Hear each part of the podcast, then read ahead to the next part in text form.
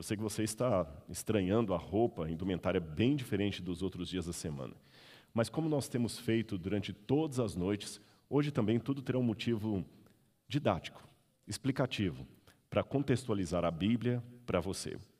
Só para você ter uma noção, hoje nós estamos celebrando uma santa ceia quase dar encerramento à nossa semana de oração. Eu digo quase dar encerramento, porque na verdade o último sermão, a última pregação será amanhã de manhã. Hoje é sexta-feira.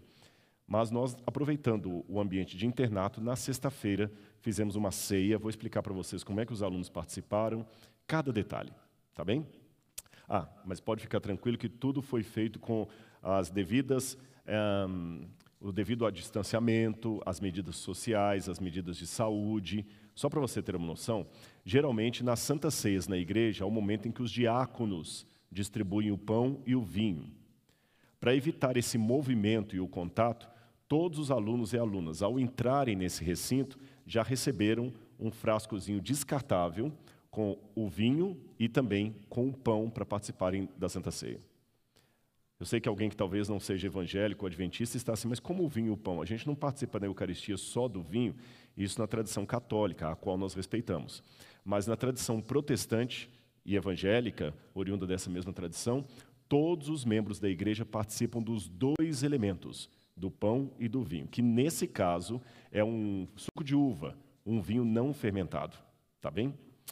Bom, Sendo assim, também eu quero dizer que os alunos tiveram uma experiência muito bonita antes de começarmos essa programação, que você em casa não viu, que foi a experiência do lava-pés. Quem está acostumado com a Santa Ceia no ambiente adventista sabe que nós temos o costume, além da distribuição do pão e do vinho, ter uma cerimônia inicial de lava-pés, onde os membros da igreja, uns lavam os pés dos outros. É um símbolo que Jesus já tinha dado no tempo dele de humildade, fraternidade, amor, respeito próprio, e nós fazemos isso também. Só que hoje nós fizemos uma surpresa para os alunos. Qual foi a surpresa? Os professores e preceptores e alguns que são parte da diretoria da Unasp lavaram os pés dos alunos. Eu acho que vocês ficaram surpresos, nunca tinham participado de uma Santa Ceia assim. E deixe-me falar com eles um pouquinho aqui, você que está em casa vai entender. Os professores e líderes dessa escola lavaram os pés de vocês da mesma maneira que Cristo, sendo líder, lavou o pé dos discípulos. E ele falou: Assim como eu me humilhei fazendo isto, vocês também têm que fazer uns com os outros. E nós não queremos dar o exemplo só na simbologia, mas também na prática, tá bem? Você deve estar olhando de casa e prestando atenção na lamparina que está aqui na minha mão, né? Deixe-me chegar perto aqui, eu espero que a, a conseguir. Infelizmente, nós não podemos pagar as, as luzes aqui, ficaria bem mais bonito, mas senão a, a gravação não vai dar certo. Mas você dá para ver em casa aqui, é uma lamparina acesa. Imagine que nos tempos do Novo Testamento, é aqui no meio, imagine que nos tempos do Novo Testamento não havia energia elétrica. Então, uma lamparina dessa era essencial para que as pessoas pudessem ter iluminação em casa. Eu expliquei num dos dias da semana que geralmente as casas tinham um só cômodo para a família. Por isso Jesus falou: Vós sois a luz do mundo. Não se pode esconder uma cidade edificada sobre um monte. Nem se acende uma lamparina para colocá-la debaixo do alqueire, mas no velador, onde ela ilumina a todos os que estão na casa. Ou seja, para uma lamparina iluminar a todos os que estão na casa, realmente é um ambiente único, um único cômodo. Eu não sei, eu vou perguntar uma coisa para eles aqui. Eu não sei se é possível tecnicamente isso, porque eu não combinei. Às vezes tem lugares que apagando a luz demora um pouco a voltar. Aqui dá para apagar por um segundo a luz, só para o pessoal ver ou não? Só alguém me responda da técnica. Se não der, porque eu não combinei, e ao vivo se faz assim. Eles vão tentar lá. Se eles apagarem, eu quero que você em casa veja é, como é que é a lamparina. Eu só quero ver se eles vão conseguir apagar por um pouquinho aqui também, para vocês verem o ambiente, como é que ele fica iluminado e você ter uma noção como era a iluminação nos tempos de Cristo. O que alimenta essa lamparina, agora sim, o que alimenta essa lamparina é justamente o azeite de oliva.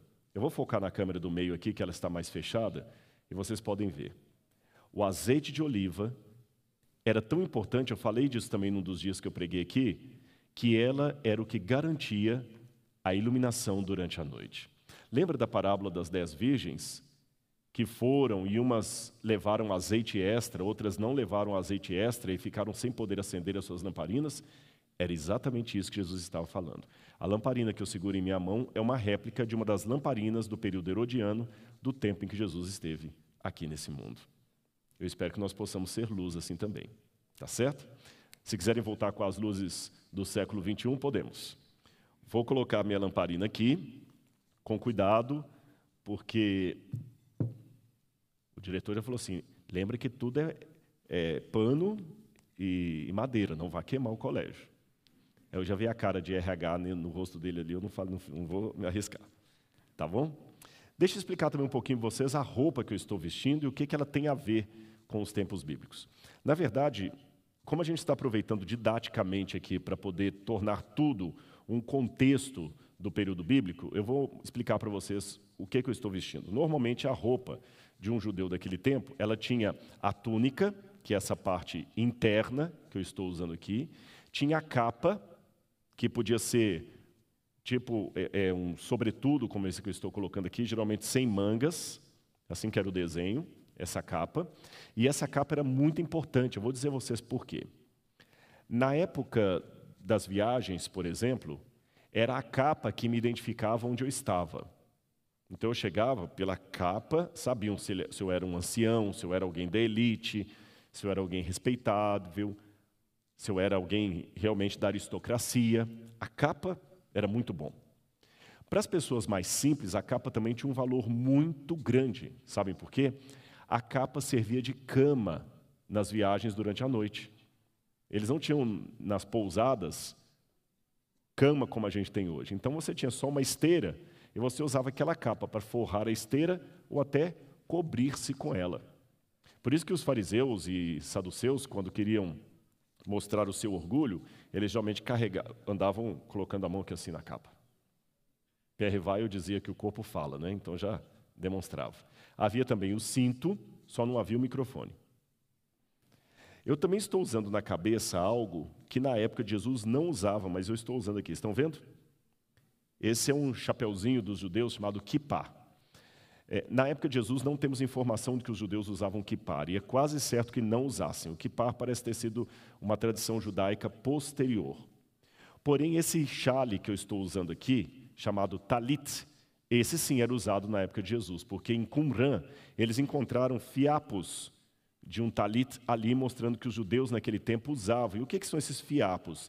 Eles são chamados de tzitzi.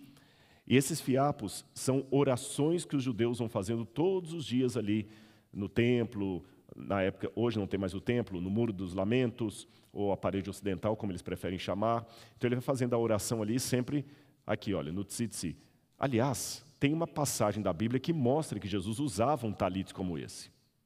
Quando ele estava eh, em Cafarnaum, a filha de Jairo estava doente, e Jairo pegou Jesus lá no porto e foi levar Jesus até a sua casa. E no meio do caminho, Jesus parou, porque uma mulher tocou na orla das suas vestiduras. Muitos comentaristas pensam que aquela mulher tocou no tzitzi da roupa de Jesus. Ela tocou ali tirou um fiapinho. E Jesus percebeu e falou: Alguém me tocou porque de mim saiu virtude. Então, com esses elementos, eu sei que isso aqui era usado na época de Jesus. Uma prática rabínica interessante, ela é posterior ao, ao, ao, texto do Novo Testamento, mas é provável que na época de Jesus também usassem assim. Quando alguém na sinagoga ia dar a bênção, ele pegava esse talit e cobria a cabeça por completo, para que ninguém visse o rosto do homem que está abençoando e entendesse que aquele homem é só um canal. A bênção vem de Deus. Muito interessante isso. Ah, eu já estava me esquecendo do kippah. O kippar, esse chapeuzinho, aliás, a palavra kippar em hebraico significa chapéu, cobrir, tem alguns elementos básicos. Por exemplo, quando um judeu religioso usa um kippar, é como se tivesse alguém colocando a mão na cabeça dele e lembrando assim: você não é infinito. O kippar mostra o meu limite. Você tem limite. Você não é infinito. Então, cuidado. É como se fosse um pai que o menino está muito assim, topetudo, como diz, tem um topete muito alto, e o pai fala assim, calma menino, calma menino, calma. Então o que para é como se fosse a mão de Deus nos lembrando assim, calma, você é só um filhote. Aliás, um conselho que eu posso dar para os jovens hoje, baseado na Bíblia, eu sei que hoje nós temos uma juventude, aliás, sempre foi assim, toda juventude é muito ávida ah, pela revolução, por mudar o mundo, e não há nenhum mal disso. O problema é quando você usa isso sem princípios, sem sabedoria, até que você chega aquele tempo que você acha que a música da sua época era mais consagrada, os jovens eram mais engajados, os brinquedos eram mais legais e o chicabom era mais gostoso. Aí você sabe que está ficando velho. Mas antes de chegar nessa época, você pensa que vai revolucionar o mundo. Então, vou dar uma dica bíblica para você. Uma dica de kipá. Você pode até ser o garotinho ruivo, mas Saul ainda está no trono. Então, tenha paciência. E seja um pouco mais humilde. Tá bem? Outra coisa que o kipá também me lembra é que a palavra kipá vem da mesma raiz da palavra kipur. Kipur significa perdão em hebraico. Tanto é que tem o dia da expiação, o dia do Yom Kippur, o dia do cobrir. A tampa do propiciatório, que ficava no santuário, também era a tampa do cobrir. Vem da mesma raiz da palavra kippur, kippar, aquilo que cobre. Então, o kippar me lembra que eu estou constantemente na presença de Deus. O talit é a maneira de mostrar minha reverência com Ele. E a, o, a, a capa que eu uso e a túnica é para cobrir o meu corpo, mas lembrar que isso aqui é provisório. Jesus também usou a túnica e a capa numa mensagem dele. Ele falou: se o teu inimigo te obrigar a, a tomar, se o teu inimigo te tomar a túnica, a capa, dê também a túnica, ou o contrário, se o, se o inimigo te demandar pela capa, dê a túnica também. Ou seja, uma ilustração que Jesus deu das roupas que ele usava. Agora, eu estou na minha casa aqui, tranquilo. E como é que seria a recepção de alguém numa casa na época do primeiro século? na época de Jesus, nos tempos bíblicos. Qual seria o ritual de boas-vindas que eu daria a essa pessoa? Você quer saber? Então hoje nós vamos fazer uma mescla. Já que hoje nós temos a Santa Ceia, eu convidei dois pastores ordenados do NASP para celebrarem a Santa Ceia conosco. Eles vão aqui celebrar a Santa Ceia e eu vou mesclar essa celebração com práticas do tempo da Bíblia. Entendeu? Então você vai ver uma Santa Ceia atual, moderna, mesclada com elementos do tempo de Cristo. E você pode perguntar, mas não fica anacrônico? Durante a semana você falou de anacronismo, misturar coisas de uma época com outra. Não, não fica anacrônico, sabe por quê? Esta é uma forma de mostrar para você que o simbolismo que nós temos hoje vem de longa data, de longa tradição. Ou seja, mesmo que na igreja hoje nós usemos paletó e gravata, na hora de celebrar uma Santa Ceia, esta prática que nós temos, ela é herança de uma prática mais antiga, milenar, quando Jesus, participando de uma refeição judaica, um seder de Páscoa, seder de Pessah, ele transformou aquilo num memorial da sua morte até que ele volte. E Jesus, por sua vez, se apropriou de uma cerimônia judaica que já vinha desde a saída do Egito, a cerimônia de Páscoa. Está vendo a cadeia de eventos. Está pronto então para a ilustração de hoje? Então vou receber os dois pastores aqui, o pastor Binho e o pastor Antônio Marcos. Eles estão vindo aqui como se fossem, fôssemos recebê-los em minha casa naqueles tempos. Vou para a câmera 1 aqui. Vamos ver se dá para receber os meus amigos, podem vir.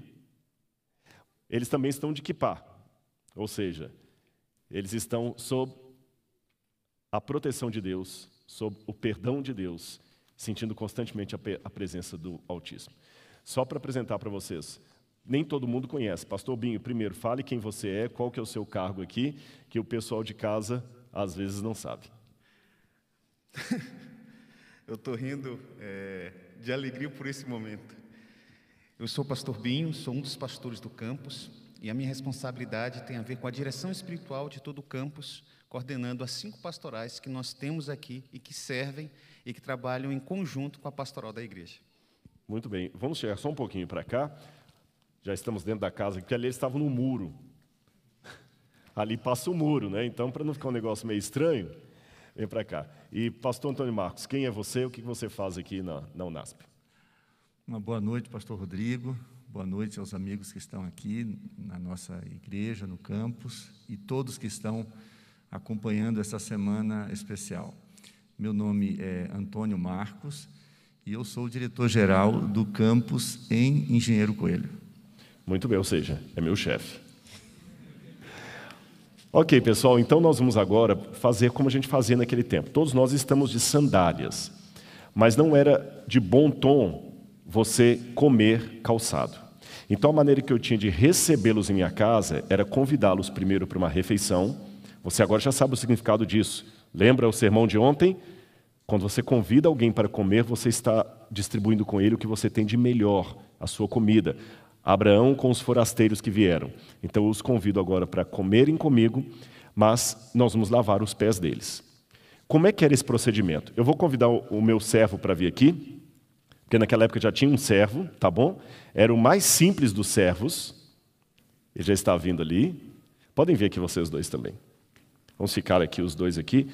Vou falar igual em casa de pobre lá em Minas. Pode ficar tranquilo, não morde não. Pode entrar. A ovelhinha não morde, não, só não reparar a bagunça. Quem já comportou em Minas sabe, né? Aí tem aqueles cachorrinhos que ficam assim. Gente, eu vou contar para vocês, eu já tomei tanta carreira daqueles cachorros ali. Uberlândia. Marcas que ficam. Mas tudo bem. Voltando ao nosso esquema aqui, nós vamos agora lavar os pés. Então, normalmente, veja que eu vou quebrar várias vezes o protocolo da época para explicar para vocês. Normalmente, quem fazia esse ato de lavar os pés era o empregado mais humilde da casa. Aquele que realmente estava no chão de fábrica, no chão do chão do chão de fábrica.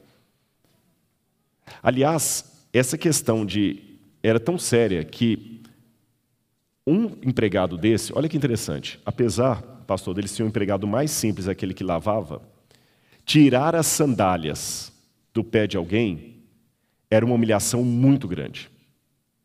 Tanto é que até hoje, quando a gente vai ao Oriente Médio, se algum viajar algum dia para o Oriente Médio, eu vou dar algumas dicas para você. Nunca, mas nunca mostre a sola do pé para ninguém. Eu sei que pode parecer estranho, mas mostrar a sola do pé para eles é como se fosse um gesto obsceno.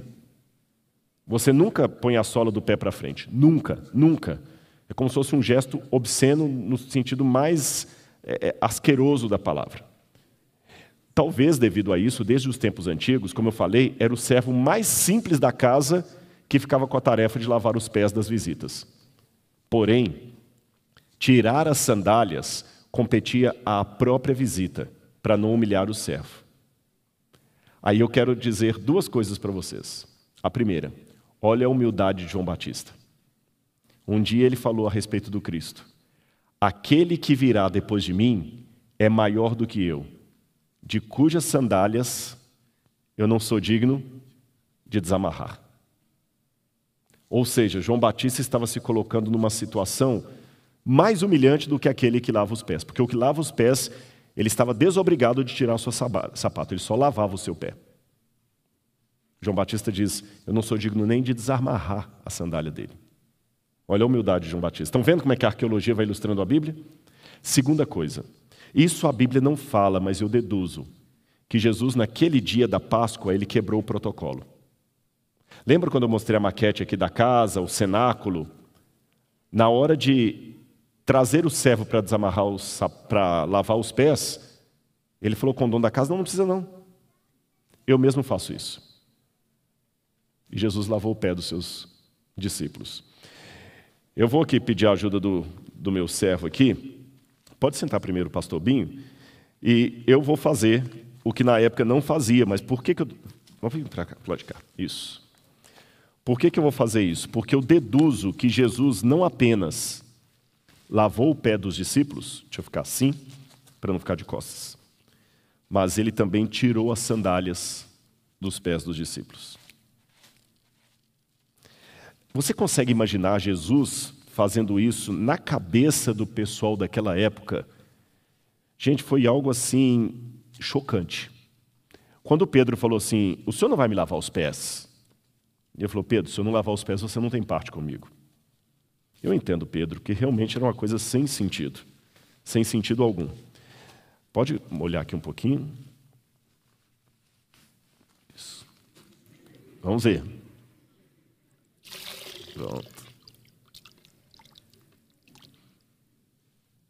Pode colocar o outro. O outro agora. Vamos lá. Pronto. Eu imagino que Pedro também naquele dia deve falar, o senhor está fria a água. Jesus lavou os pés dos discípulos. Lembra que eu falei com vocês que na cultura do Antigo Oriente Médio, os simbolismos são muito sérios, eles dão muito mais valor ao símbolo do que nós, às vezes? Para eles, esse ato de lavar os pés, ungir, acender uma lamparina, todo tem um significado muito próprio. Agora, pastor Binho, pode ficar aqui só um pouquinho. Pastor Antônio Marcos agora, deixa eu trocar a toalha. Pode colocar num cantinho ali, escondido para não sair lá para eles não verem.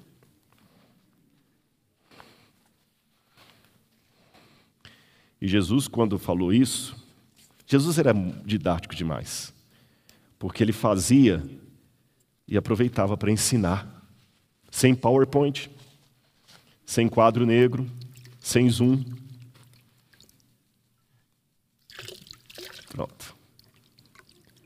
Imagina ele falando para os discípulos: assim como eu estou fazendo com vocês, façam uns com os outros também.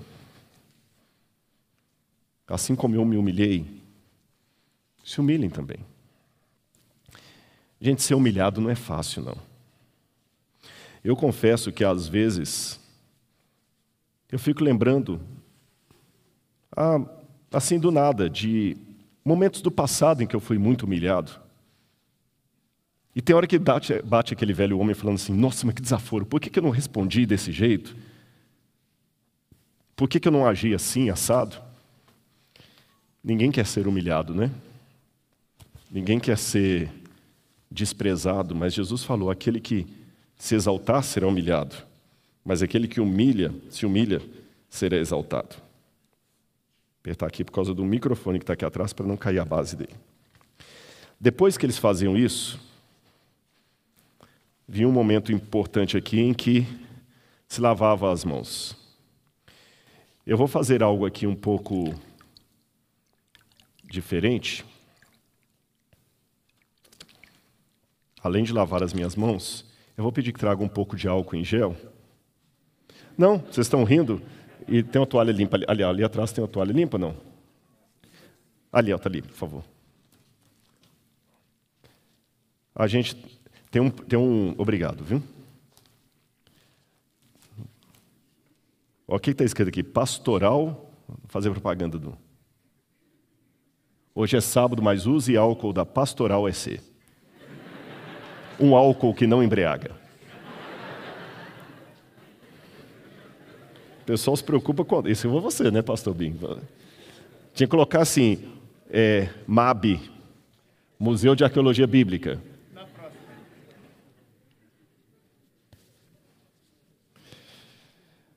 Mas eu estou colocando esse álcool aqui, vou colocar na mão dos demais também, porque Cícero dizia que não basta a mulher de César ser honesta, ela tem que aparentar honestidade. Então a gente tem que dar o exemplo. Nós estamos somos formadores de opinião. Bom, agora tinha uma parte importante que você está em casa. Infelizmente, nós não temos ainda uma tecnologia que faça o cheiro chegar até você. Na verdade, existe. Tem um aplicativo que já simula cheiro de perfume, sabia? É verdade. Tem um aplicativo que já simula cheiro de perfumes. Não me perguntem como. Mas quem sabe daqui a algum tempo eles estão inventando isso também. Porque há 20 anos atrás, falar de um telefone celular também era uma coisa fantasmagórica. Mas por que estou falando disso de sentir perfume? Porque a arqueologia ela não apenas torna a Bíblia tridimensional, você pode tocar a Bíblia, experimentar através dos sabores e sentir o cheiro das terras bíblicas. Na pregação que eu fiz de ontem sobre Marta, Maria e Lázaro, eu fiz uma breve menção daquele momento em que Jesus estava à casa de Simão, você se lembra? E quando Jesus estava à casa de Simão, e ela chegou e derramou óleo nos pés de Jesus, Jesus falou com Simão: Simão, você está reclamando? Desde que eu entrei aqui, você não me saudou com o ósculo santo, não mandou lavar os meus pés, e não me ungiu. Mas essa mulher, desde que eu cheguei, ela não para de me dar boas-vindas, me ungindo com azeite. A unção do azeite, eu também fiz menção para vocês, sim, azeite, porque o perfume naquela época também tinha como base o azeite. Eu mencionei isso no primeiro dia, no primeiro ou segundo dia, você deve se lembrar. O azeite servia para remédio, eu falei, o azeite estava na, na base da, da refeição do pão de cada dia, o azeite alimenta a lamparina, o azeite faz a unção de reis, de sacerdotes, o azeite é a unção, e o Messias é aquele que recebe o azeite, o Espírito Santo de Deus de maneira completa. O azeite também é símbolo do Espírito Santo. E de maneira prática, o azeite era perfumado para na hora da refeição as pessoas ficarem com um odor mais agradável. Eu também dei até o exemplo daquela balinha de menta do, do restaurante, só para você entender. Eu também acho que fiz menção do Salmo 23, que diz: Unges minha cabeça com óleo, o meu cálice transborda. Preparas-me uma mesa na presença dos meus adversários. Unges minha cabeça com óleo. Olha como é que o salmista vai replicando os, os movimentos de uma ceia. Preparas-me uma mesa na presença dos meus adversários. Unges-me a cabeça com óleo. Esse aqui é o nardo que eu trouxe de Israel. Vou contar um segredo para os que estão aqui. Eu trouxe esse nardo de Israel antes do Covid. Eu acho que essa Semana Santa estava marcada para ano retrasado, se não me engano, né? E a nossa esperança era que cada um pudesse receber um aqui no dia. Então a gente já estava tardando demais. Então esse nardo foi trazido de Israel, já está guardado na pastoral por mais de dois anos, mas está ainda cheirando bem. E os alunos aqui, todo mundo recebeu a unção com o nardo quando entraram? Vocês sentiram então o mesmo cheiro que os convidados sentiram na casa de Simão, quando Maria derramou óleo nos pés de Jesus e no outro episódio na cabeça de Jesus. É um cheiro um pouco diferente dos perfumes de hoje. Não é um cheiro muito comum, mas lembrem-se, isso varia um pouco de época para época, de tempo para tempo. Na época de Jesus, ele está cheirando. Era um dos cheiros mais agradáveis que tinha, era o cheiro do nardo. Você ficou curioso? Vem um dia visitar o NASP aqui, o Museu de Arqueologia, quem sabe a gente não dá um jeito de... Mas para isso o museu tem que estar pronto, né, gente? Se eu não tiver, museu, se eu não tiver prédio para pôr as peças, não adianta convidar vocês. Vai ficar só no cheiro. E o que eu vou fazer agora é o que normalmente um anfitrião fazia naquela época. Eu vou. Eu acho que o meu servo agora, muito obrigado, já pode voltar lá. Atuou muito bem, viu? Gostei de ver. Geralmente, ele ungia a cabeça do visitante com um pouquinho do azeite aqui e pronunciava uma bênção sobre o visitante. E eu vou abençoá-lo agora, pastor. Vira aqui para mim. Cobre-se a cabeça por uma questão de reverência. Meu irmão, pastor Antônio Marcos, nesse momento, eu unjo a sua cabeça com óleo para participarmos dessa ceia, relembrando o que era feito comumente na época de Jesus. Mas eu não quero fazer isso apenas de maneira proforme. O que eu desejo para você, meu irmão, é a riqueza do poder de Deus. Que, como administrador, você possa continuar representando a Cristo para todos que trabalharem com você. Que as suas atitudes sejam assinadas pelo céu. Que a sua mente seja clara, com discernimento. Que na hora da fraqueza, Deus possa lhe dar forças. Que na hora da aprovação, Deus possa lhe dar vitória e que na volta de Jesus, você e sua família possam estar no reino de Cristo, Amém. para a honra e glória de Deus e alegria sua. É o meu desejo como seu irmão em Cristo. Amém. Amém. Eu sei que é meio incomum isso que eu fiz, mas eu vou dar um desafio para você. Não estou inventando doutrina nova, mas seria tão bom se nós aprendêssemos a abençoar mais as pessoas. Eu posso fazer uma sugestão aos pais e aos jovens? Eu ainda trago uma herança da Igreja Católica que eu acho bonita e os evangélicos deviam ter mais. A benção, meu pai, a benção, minha mãe, Deus te abençoe, meu filho. Mesmo na igreja católica, isso está se perdendo. Mas é tão importante os pais abençoarem os filhos. Aliás, embora eu diga que não estou inventando doutrina nova, eu posso afirmar, isso é bíblico. Jó sempre consagrava os seus filhos ao Senhor todas as manhãs. Ao invés de ficar xingando, que desgraça, que meleca de vida, que menino excomungado. Passe a abençoar o seu filho. Sabe por quê? Quando você amaldiçoa, você está atraindo a bênção de Satanás sobre ele. Isso. Não deixe que o, que o diabo coloque maldição na sua vida do seu filho. Abençoe as pessoas. Telefone para as pessoas para proferir uma bênção sobre elas. Vai fazer bem a elas, vai fazer bem a você e o céu agradecerá. Pastor, pode tomar o lugar à mesa então? Do lado de cá pode ser. Pastor Binho. Se você em casa pudesse sentir, você estaria sentindo o cheiro de uma passagem da Bíblia Sagrada. É esse cheiro que eles sentiram. Meu irmão, Pastor Bim, eu tenho o privilégio de ter acompanhado como você cresceu para a honra e glória de Deus. Como você foi e continua sendo um irmão dedicado, preocupado com o seu sangue, com o seu irmão, esquecendo-se às vezes de si mesmo para ajudar o outro. Eu te abençoo agora, meu irmão, com a bênção do Deus de Abraão, de Isaac e de Jacó.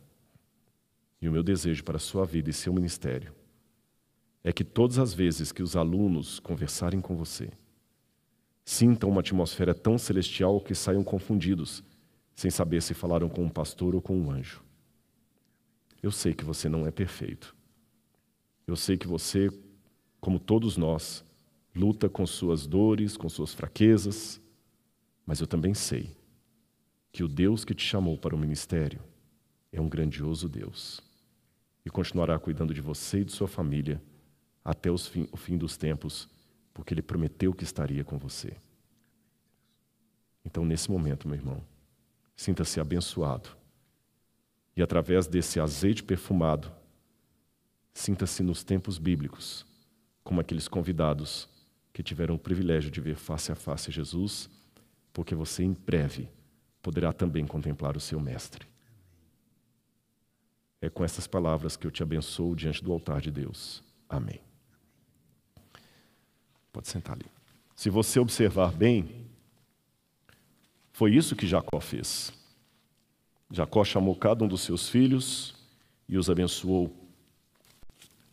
E isso era muito, muito importante. Eu gostaria de dizer mais uma coisa que acontecia naquele tempo bíblico, pastor, pastores.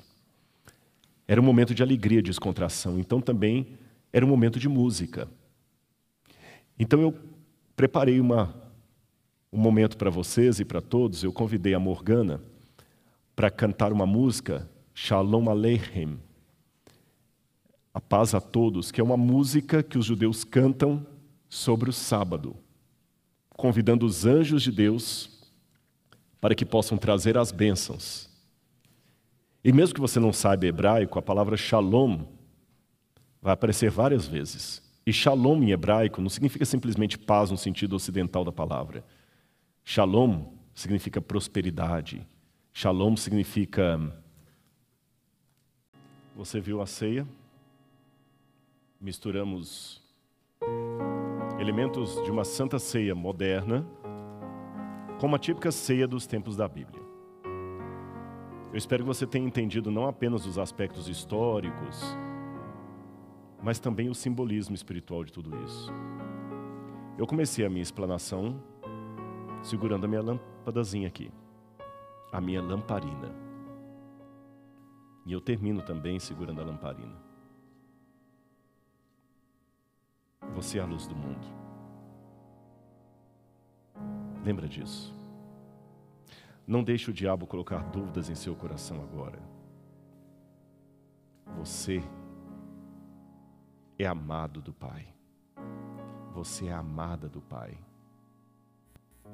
Você é a luz do mundo. É o sal da terra. E o que eu vou fazer agora é consagrar você mais uma vez ao altar de Deus. Eu daria a bênção sacerdotal sobre você. Eu já dei essa explicação por aí, pastor Binho, e pode ser que alguém que esteja em casa já ouviu, mas vou pedir licença para dá-la novamente. A bênção sacerdotal, ela é inspirada quase numa cena de um pai com um filho ou uma filha. A gente achou tão bonitinho o pastor Binho ali fora lavando os pés da filhinha dele. Minha esposa olha que lindo. Deus é sensível para isso, pastor. A bênção sacerdotal, só para lembrar quem não sabe, é aquela: o Senhor te abençoe e te guarde, o Senhor faça resplandecer o seu rosto sobre ti e tenha misericórdia de ti. E em determinado momento ela diz que o Senhor sobre ti levante o seu rosto. Espera um pouco. Quem sabe bem português entende que o seu rosto que será erguido não é o rosto da pessoa, é o rosto de Deus. Que o Senhor te abençoe e te guarde. Que o Senhor faça resplandecer sobre ti o seu rosto, o rosto dele. Que o Senhor sobre ti levante o rosto dele. O que é levantar o rosto? Pergunta óbvia. Levantar o rosto é fazer assim. Mas como Deus pode levantar o rosto dele sobre mim? Eu não estou acima de Deus. Você que está em casa. Como é que Deus pode erguer o rosto dele sobre você se ninguém está acima de Deus? Lembra a comparação que eu fiz agora com o pastor Binho? Do pai com o filho, com a filha? É simples. Imagine essa cena comigo o pai chegando em casa de uma viagem ou do trabalho, e a criancinha vem correndo, papai, papai, para encontrá-lo no portão, e aquela cena linda, o pai abre os braços, a criança vem correndo, ele pega a criança nos braços e ergue a criança e roda. É assim que Deus ergue o rosto dele sobre você. Ele carrega você nos braços. E é com essa bênção sacerdotal que eu quero terminar este nosso culto. Eu vou cobrir a cabeça, não completamente como fazem os rabinos, mas pelo menos aqui. E esse símbolo que eu farei com a mão aqui não é nada místico. É um símbolo que eles têm de duas letras, de uma letra hebraica, a letra Shin, que é a mesma letra do nome Shaddai, El Shaddai, o Senhor das montanhas, ou alguns dizem o Senhor Todo-Poderoso, mas seria mais o Senhor das montanhas, o Senhor poderoso dos nossos lados. E eu vou dar essa bênção para você. Então, feche o seu olho nesse momento e receba a bênção de Deus. Yevarecha Adonai veishmarecha, Yerecha Adonai panavelecha vikunecha, Isa Adonai panavelecha e silecha shalom. Que o Senhor te abençoe e te guarde. Que o Senhor faça resplandecer o seu rosto sobre ti e tenha misericórdia de ti. Que o Senhor sobre ti levante o seu rosto e te dê a paz. E é com a paz que eu me despeço de vocês nessa noite. Durmam na paz de Jesus. E amanhã cedo, 8h30 da manhã, nós estaremos aqui para mais um sermão para fechar com chave de ouro, bênção de Deus e a sua presença essa semana de oração. Uma boa E Jesus, um pouco antes disso, já tinha dito Agora minha alma está angustiada. E o que eu direi? Pai, salve-me dessa hora? Não. Pois foi com esse propósito que eu vim para essa hora. Pai, glorifico teu nome. Glorifico o teu nome. E a Bíblia continua dizendo: antes da ceia da Páscoa, Sabendo Jesus que era chegado a sua hora de passar deste mundo para o Pai, tendo amado os que estavam no mundo, amou-os até o fim. Durante a ceia, tendo o diabo posto no coração de Judas Iscariotes, filho de Simão, que traísse Jesus, sabendo que o Pai tinha confiado tudo às suas mãos e que ele tinha vindo de Deus e voltava para Deus, Levantando-se da ceia, tirou a vestimenta de cima e, pegando uma toalha, cingiu-se com ela. E em seguida pôs água na bacia e então começou a lavar os pés dos discípulos e a enxugá-los com a toalha que estava cingido. Eu volto agora minha mente a dois mil anos de história. Jesus, mesmo angustiado, fez o que deveria ser feito. E quando ele fez a ceia, ele falou com os discípulos: Vocês também farão isso. Porque todas as vezes que vocês comerem desse pão e beberem desse vinho, vocês estarão anunciando a morte do Senhor até que ele venha. Qual deve ter sido a sensação dos discípulos aquele dia? Que negócio é este morte, Senhor? Não estamos, estamos entendendo. O Senhor está apavorando a gente. E ele falou aquilo que talvez ele falaria para você hoje. Não fiquem com o coração apertado, gente. Vocês sempre acreditaram em Deus. Acreditem também em mim. Na casa de meu pai há muitas moradas. Se não fosse assim, eu já teria dito a vocês. Mas eu vou preparar um lugar para vocês. E quando eu for e preparar esse lugar, eu voltarei e receberei vocês para mim mesmo, para que onde eu estou, vocês possam estar também. Eles não sentavam-se à mesa como na Santa Ceia de Leonardo da Vinci, nem como você se senta no refeitório ou no restaurante da sua cidade ou na sala de jantar da sua casa. Eles ficavam assim, acolchoados como nós estamos aqui. Então era hora de começar a ceia, a qual Jesus dava um simbolismo todo especial nesse momento. Eu vou pedir ao pastor Antônio Marcos, então, que seguindo o rito de uma ceia normal, começa com você, com o pastor Binho, então, perdão. Você poderia nos explicar, assim, o que, é que você vai fazer agora e qual o significado espiritual disso e da bênção, da consagração que você vai fazer ao, ao pão? Esse é o momento que nós lemos o texto bíblico de lembrança e depois disso, nós pedimos a bênção de Deus sobre a nossa vida e sobre um símbolo o símbolo do seu corpo, que foi rasgado, que foi mutilado, que sofreu, para que a gente pudesse ter esperança de uma vida diferente, melhor e eterna. A cerimônia é muito simples, muito simples. Mas por ser simples não quer dizer que não seja profunda. E ela é profunda pelo modo que nós nos adentramos nela. Eu irei pedir que todos vocês peguem seu cálice, que está com o pão em cima, bem protegido. E após a leitura, eu irei pedir a bênção de Deus sobre o pão, símbolo do corpo dele.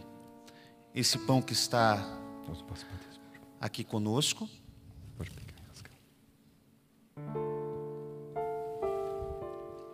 E o pão que está com vocês.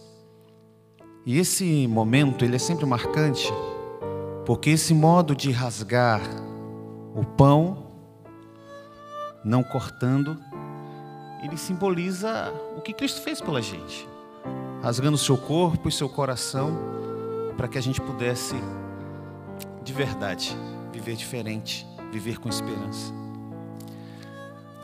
Leio o que está escrito em 1 Coríntios, no capítulo 11, no versículo 23. Porque eu recebi do Senhor que também vos entreguei, que o Senhor Jesus, na noite em que foi traído, tomou o pão e, tendo dado graças, o partiu e disse: Isto é o meu corpo, que é dado por vós, fazer isto em memória de mim. Nós estamos repetindo nesse momento a ordem, o direcionamento de Jesus para que a gente pudesse experimentar mais uma vez a renovação da experiência da crença no seu sacrifício. Feche seus olhos. Vamos pedir a bênção, a consagração do pão. Querido Deus e Pai eterno, obrigado porque o Senhor enviou Jesus. Querido Jesus, muito obrigado por tudo que o Senhor fez. Tua morte tão dramática, mas muito ilustrativa, para que pudesse mover os nossos corações tão duros, tão acostumados a não olhar para Ti. Pai, perdão.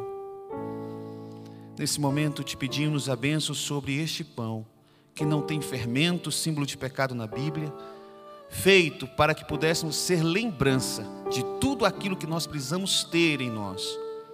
Sendo assim, a tua bênção é dada e te pedimos que o Espírito Santo conduza esse processo no qual nós iremos falar contigo. Em teu nome nós oramos. Amém. Amém, Senhor. Abra o vasilhame, pegue o seu pão, espere um momento e nós iremos partilhar todos juntos, como família, como comunidade em Cristo Jesus. Em oração, partilhemos como NASP, como família, em uma experiência que é para a vida, porque estamos experimentando o Senhor Jesus Cristo. Faça isso agora.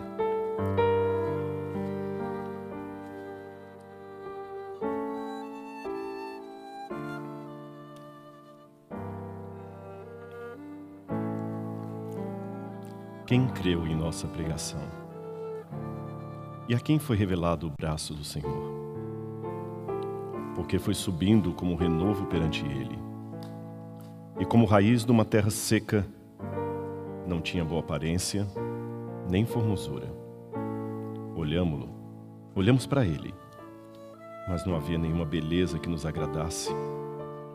Ele era desprezado e o mais rejeitado entre os homens, homem de dores, e que sabe o que é padecer. E como um de quem os homens escondem o rosto, ele era desprezado e dele não fizemos caso. Certamente ele tomou sobre si as nossas enfermidades e as nossas dores levou sobre si. Nós o considerávamos como aflito, ferido de Deus e oprimido. Mas ele foi traspassado por causa das nossas transgressões e foi esmagado por causa da nossa iniquidade. O castigo que nos traz a paz estava sobre ele, e pelas suas feridas fomos sarados. Todos nós andávamos desgarrados como ovelhas, cada um se desviava pelo seu próprio caminho. Mas o Senhor fez cair sobre ele a iniquidade de todos nós. Quando ele der a sua alma como oferta pelo pecado, verá a sua posteridade e prolongará os seus dias. Ele verá o fruto do trabalho da sua alma e ficará satisfeito. O meu servo justo, com seu conhecimento, justificará a muitos, porque as iniquidades deles levará sobre si. É interessante, pastor Binho, que também nos tempos bíblicos, o pão, somente da Páscoa, não podia ter fermento como esse aqui. E você deve estar perguntando qual o problema do fermento. É porque eu não sou padeiro, mas, pelo que eu saiba, para você poder levedar um bolo, um pão, demora tempo. Então eles tinham que comer o pão lá no Egito, no último dia, sem fermento, para indicar que eles estavam comendo com pressa para sair logo dali. Nós também estamos comendo esse pão sem fermento, com pressa, para voltarmos para a casa do Pai. O mais breve possível para a casa do Pai. Havia também uma oração que eles faziam para o pão. Eles diziam: Baruch atah Adonai Eloheinu melech haolam hamotzin lehem haaretz. Bendito seja o Senhor, Rei do universo, pelo pão que vem da terra. Amém. E depois de haverem comido, comido o pão, veio uma outra parte da ceia. Qual foi essa parte, pastor Antônio Marcos? O que Jesus fez, o que ela significa e como nós procederemos? Sabe, pastor doutor Rodrigo, pastor Binho, não sei com o sentimento daqueles que estão aqui e também daqueles que estão em casa, mas eu conheço o meu sentimento e percorreu a minha mente, o meu coração durante a semana inteira. E para mim foi um refrigério poder, no final de cada dia, estar aqui na igreja para a gente estudar sobre aquele que é o centro da Bíblia, o centro do Evangelho e deve ser o centro da nossa vida também. Nós somos uma escola, somos uma casa de ensinos. Aqui nós formamos pessoas profissionais, engenheiros, é, educadores, administradores e outras diversas carreiras. E os alunos vêm buscar um, um currículo, vêm buscar um certificado ao final de quatro ou cinco anos, e está tudo certo. Mas essa é uma escola cristã, adventista. E o nosso desejo maior é que vocês, que são de Jesus, que já conhecem Jesus e que vieram de um lar, uma maioria, se não todos, um lar cristão, vivam aqui uma experiência salvífica com Cristo. Eu penso que é isso que nós vivemos esta semana e hoje e amanhã nós temos a oportunidade de na ceia do Senhor é, poder refletir um pouco mais. Eu queria convidar você que está em casa, você que está aqui, querido aluno, jovens, faça desse momento um momento de profunda reflexão sobre a vida, sobre as escolhas, sobre as escolhas mais importantes, aquelas que fazem a diferença e que mudam o teu futuro. Nada vai mudar mais a vida da gente, nada, absolutamente nada, do que a escolha por Jesus. É, nós queremos conhecer tudo sobre Jesus. E aqui nesse lugar, Pastor Binho, Pastor Brenha, que está aqui também conosco, e diversos outros pastores, professores, educadores, nós somos aqueles que ensinam vocês sobre Jesus. O desejo maior não é apenas por palavras, mas é que vocês aprendam sobre Jesus ao olharem para nós. Meu desejo é ser Jesus para vocês, com todas as minhas limitações. Nós precisamos ser pessoas em quem Jesus acontece.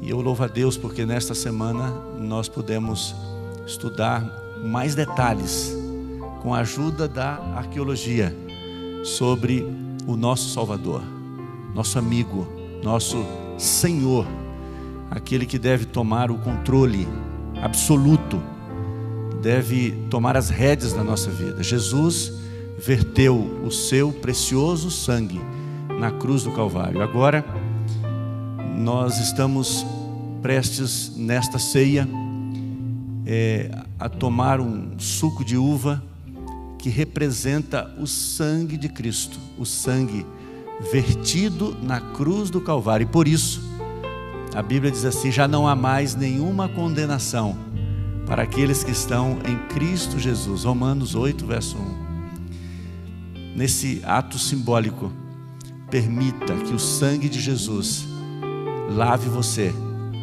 cure a tua mente, cure o teu coração.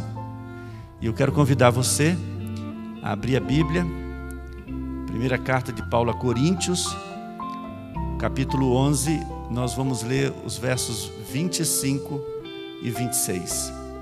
Da mesma forma, depois da ceia, ele tomou o cálice e disse: Este cálice é a nova aliança no meu sangue. Façam isso sempre que o beberem em memória de mim. Porque sempre que comerem desse pão e beberem deste cálice, vocês anunciam a morte do Senhor até que ele venha. Neste espírito de adoração, de entrega, neste espírito de consagração da vida, convido você a fechar os olhos, você que está em casa, você que está aqui, e nós vamos elevar a Deus uma prece nesse momento. Você tem aí o cálice perto de você, nós vamos colocar aqui também o suco de uva.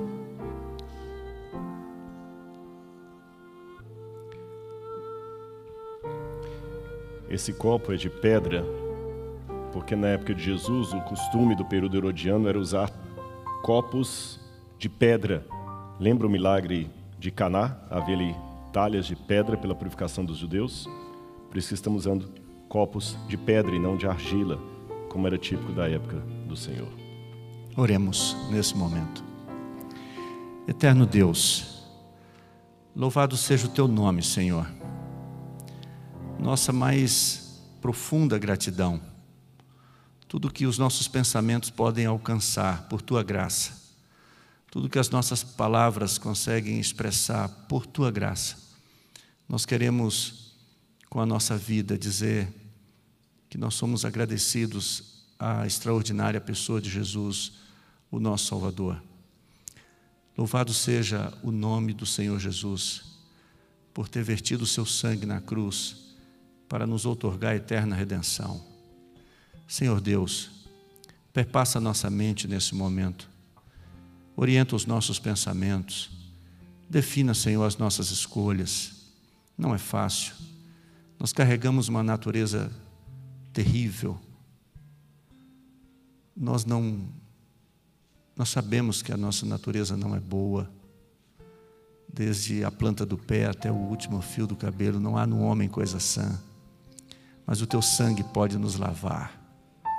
O teu poder pode nos assistir todo o tempo. E o Senhor pode todas as coisas. Pode nos restituir um lugar à mesa. Que anseio temos, Senhor, por isso pode curar a nossa mente, o nosso coração. Ó Senhor, nos lava completamente, não somente os pés, mas o corpo inteiro. Aqui nós temos uma representação de centenas e centenas de jovens. Outros estão em suas casas. Lava-os, Senhor. Aqui nós temos pessoas através da tecnologia desse tempo assistindo, sentado numa cama, num sofá, ou no banco de um veículo, ou com o smartphone na mão desse tempo.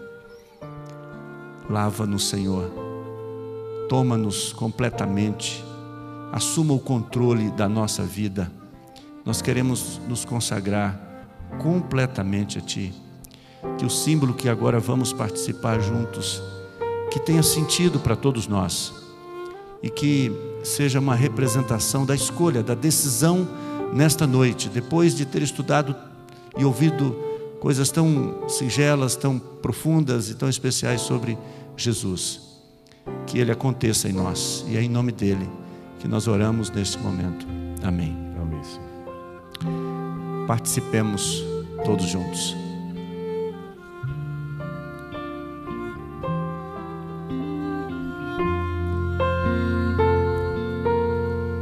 Passo a mostrar-lhes um caminho ainda mais excelente. Ainda que eu fale a língua dos homens e dos anjos, se não tiver amor, serei como bronze que soa ou como símbolo que retine. Ainda que eu tenha o dom de profetizar e conheça todos os mistérios e toda a ciência, ainda que eu tenha tamanha fé a ponto de transportar montes, se não tiver amor, nada serei. E ainda que eu distribua todos os meus bens entre os pobres, e ainda que eu entregue o meu próprio corpo para ser queimado, se não tiver amor, nada disso me adiantará. O amor é paciente e bondoso. O amor não arde em ciúmes, não se envaidece, não é orgulhoso. Não se conduz de forma inconveniente, não busca os seus interesses, não se irrita, não se ressente do mal. O amor não se alegra com injustiça, mas se alegra com a verdade. O amor tudo sofre, tudo crê, tudo espera, tudo suporta. O amor jamais acaba. Havendo profecias, desaparecerão. Havendo línguas, cessarão. Havendo ciência, passará. Pois o nosso conhecimento é incompleto e a nossa profecia é incompleta. Mas quando vier aquele que é completo, então o que é incompleto será aniquilado. quando eu era menino, eu falava como menino, sentia como menino, até pensava como menino.